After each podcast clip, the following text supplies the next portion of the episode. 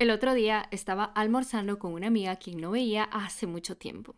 Parte de ese encuentro se desarrolló en contarnos un poco qué ha pasado en nuestras vidas, ¿no?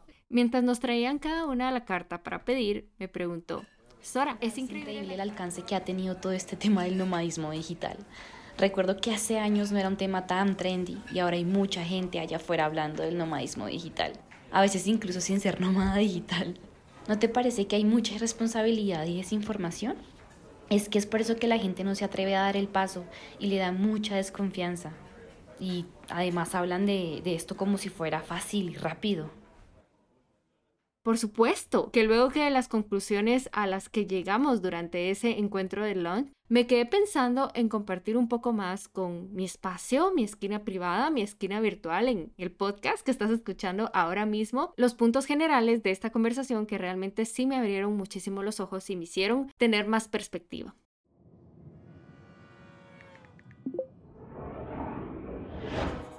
Hola, soy Soraya Hoy en día me considero CEO de mi vida y mis decisiones viajeras y profesionales. Estoy obsesionada con el mundo y sus posibilidades. Por esa razón, quiero enseñarte todo lo que la vida generosa y abundante me ha dado en este camino, al tomar decisiones en un mapa, pero del que fui formando mi propio camino y me he llenado de gran aprendizaje. Se trata del viaje y no del destino final, ¿no crees? Hoy te doy la bienvenida a un episodio más de mi podcast CEO Nómada Digital. Mi objetivo es inspirarte y brindarte recursos aplicables para que inicies tu ruta nómada digital profesional y que pases a ser CEO de tu vida. Cuando inicié esta comunidad del nomadismo digital, estaba muy lejos de ese mundo glamoroso que nos han estado vendiendo en las redes sociales. Y es por esta razón, ahora más que nunca, que se debe ser responsable con lo que se vende, con lo que se consume también y se comparte en redes. Obviamente, como promotora de este estilo de vida, me parece importante dedicarle mucho tiempo a este tema, a desvelar mitos, a aclarar dudas, ser muy consciente de lo que comparto y sobre todo ser muy transparente contigo, porque yo a veces me pregunto, ¿será que todas estas personas que hacen creación de contenido solo se dedican a decir que son nómadas digitales, pero es su único trabajo, pero realmente tal vez nunca han trabajado en remoto o no tienen una empresa, etcétera? Entonces yo misma me llevo a cuestionar si a veces siento que viajando y trabajando por el mundo, a veces no tengo ni siquiera tiempo, por ejemplo, de hacer algún contenido digital porque la prioridad es mi trabajo. Digo, wow, ¿cómo hay tantas personas en línea compartiendo como que si fuera solo viajar, viajar y pasar de vacaciones toda la vida, ¿no? Entonces quiero ser muy honesta contigo en este capítulo y hablar de esas aristas que definitivamente me han dejado mucho en qué pensar. Podría decir que el concepto del nomadismo digital, al menos en mi vida, dio un primer giro hace ya varios años y desde ahí no ha parado de redefinirse y adaptarse a nuevas maneras de aplicarse, algunas muy acertadas y en algunas otras demasiado marketeadas, hasta cierto punto erróneas y muy alejadas de la realidad. Esto ha generado muchas preguntas en las personas y un malestar generalizado por llegar a pensar que es un estilo de vida vende humos, que no es cierto y que todo se trata de una estrategia de marketing. Eso también a mí me incomodó mucho cuando empecé a ver cómo una persona, de hecho era un español que hablaba del nomadismo digital y que vendía un curso muy muy caro y no estaba muy de acuerdo con esos valores que él compartía acerca del nomadismo digital, de dejarlo todo y comprar un boleto de avión y ir resolviendo lo que pasa en el camino, ¿no? Porque te voy a contar la verdad. En mi caso, el nomadismo digital no viene de un punto de vista glamoroso.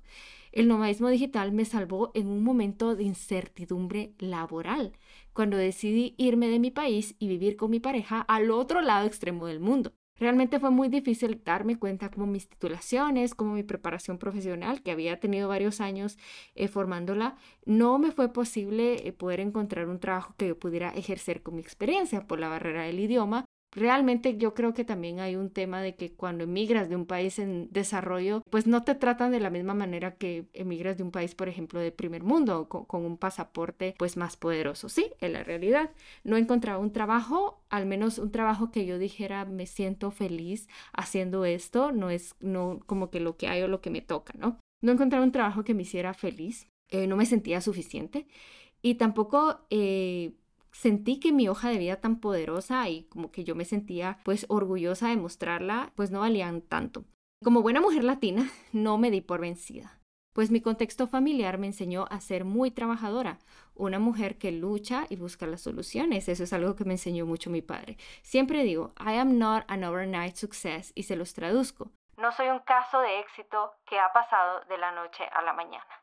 Desde ese momento que decidí por trabajar en esa ruta nómada digital, explicar a qué me dedicaba generaba en las personas aún más preguntas. Luego llegó la pandemia y digamos que ahí las personas empezaron a cambiarlo un poco confundiéndolo como el home office. Es lógico que luego de estar tanto tiempo encerrados, la idea de vender un estilo de vida que te permita salir del encierro se ve como una idea maravillosa, de ensueños y de no creer. Pero lo que se empezó a ver en ese momento fueron las estrategias que se utilizaban para vender una manera de vivir que no es completamente real, dejando al lado la ética y la responsabilidad.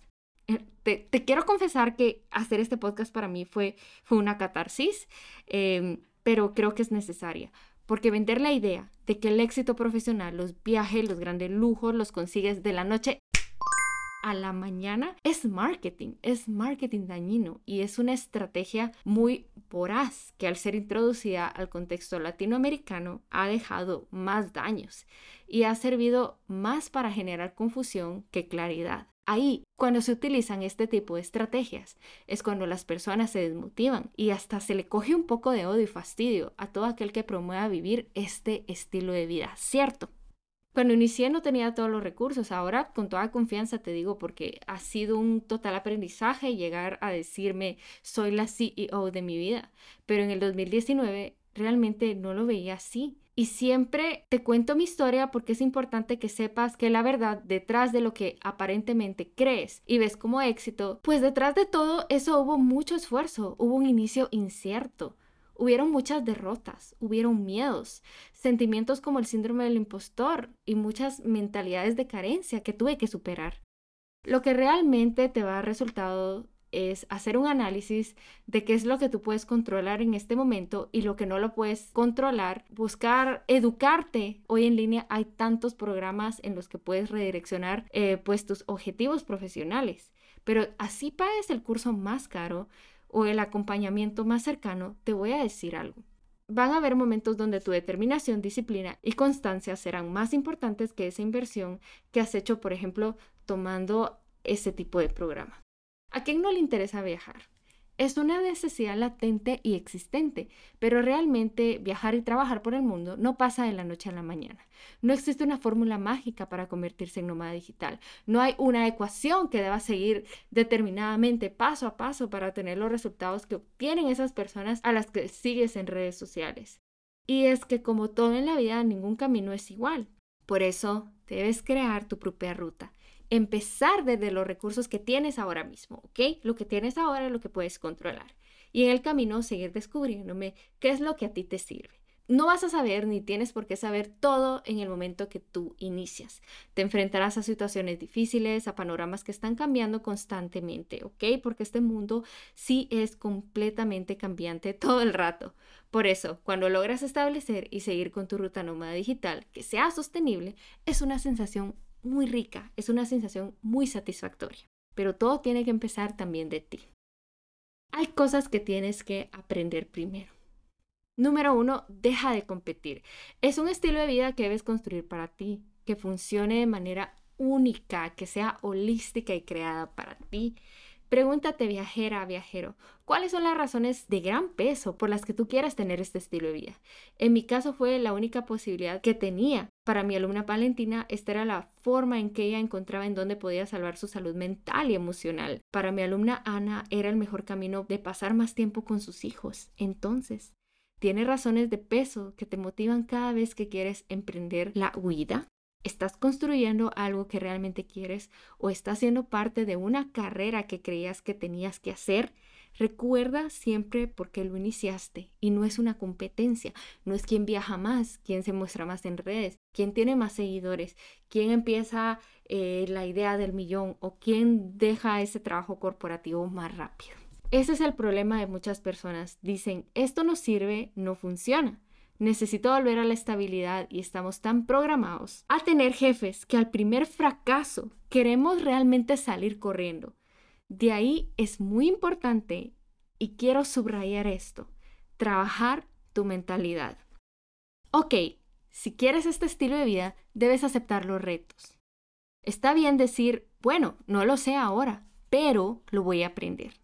Estoy determinada o determinado en aprender y voy a hacer mediciones cada tres meses, seis meses, el año y voy a ver cuánto he evolucionado, qué me faltó, que puedo empezar eh, a medir y seguir tomando esas decisiones. Volviendo un poco al tema del lunch que tuve con mi amiga y después de hablar otro rato más concluimos en nuestra conversación con lo siguiente. Este estilo de vida sí es posible. No te compares.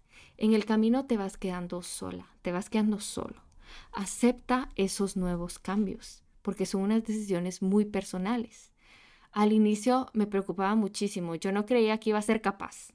Y esa es la magia de este estilo de vida. Vas a ir creciendo y vas a ir sintiendo que quieres más que quieres más retos, que quieres más libertad, quieres más posibilidades, irás construyendo también esa capa fuerte que te hará creerte y darte cuenta que eres posible de muchas, muchas cosas.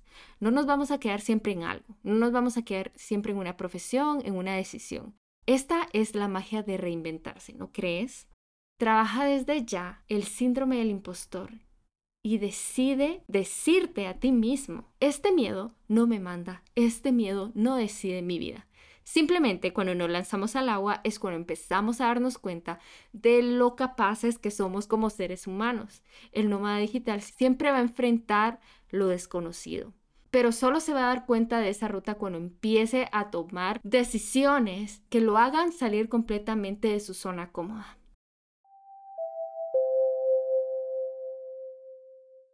Ok, viajera, viajero, ahora que ya sabes un poco más con conciencia elegir y empezar a comprender más de este estilo de vida, te quiero dejar una pequeña tarea. Agarra una hoja o en tus notas del teléfono y empieza a visualizar qué es lo que tú quieres hacer. Si quieres eh, un mejor empleo, si quieres emprender una idea de negocio, si quieres empezar a tener clientes internacionales, lo que tú quieras que sea completamente diferente tal vez a lo que haces o más alineado a lo que amas. Este ejercicio te ayudará a ver de manera más consciente qué es lo que tú quieres hacer y rediseñar un poco cómo lograr esa libertad y qué es prioridad en tu vida. Recuerda que se trata de la vida que te mereces, no de la que te toca, y que tus objetivos, tus sueños, sí importan.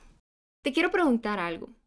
¿Todo esto de casualidad resuena contigo de alguna manera como te abre un poco más la mente a darte cuenta que es posible? Si la respuesta es sí, te doy la bienvenida nuevamente a CEO Nómada Digital, mi podcast donde hablamos todo sobre trabajo remoto, nomadismo digital y oportunidades profesionales sin barreras geográficas. Espero que el día de hoy hayas aprendido mucho más del tema del nomadismo digital con conciencia y que te des cuenta que es importante tener control y hacer un plan si quieres este estilo de vida que sea realmente sostenible.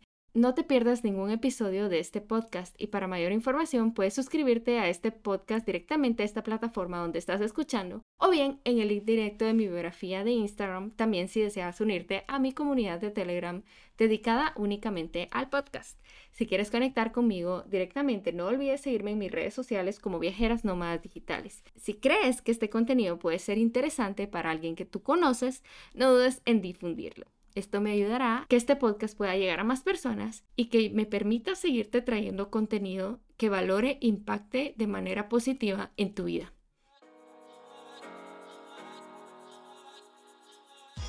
Muchísimas gracias por escuchar un episodio más de CEO Nómada Digital. Yo soy Soraya, tu host, y recuerda que me puedes encontrar en Instagram y en YouTube como Viajeras Nómadas Digitales. Mi objetivo es seguir aportando valor a este viaje profesional sin barreras geográficas. Nos seguimos escuchando pronto en otro episodio de CEO Nómada Digital. ¡Chao!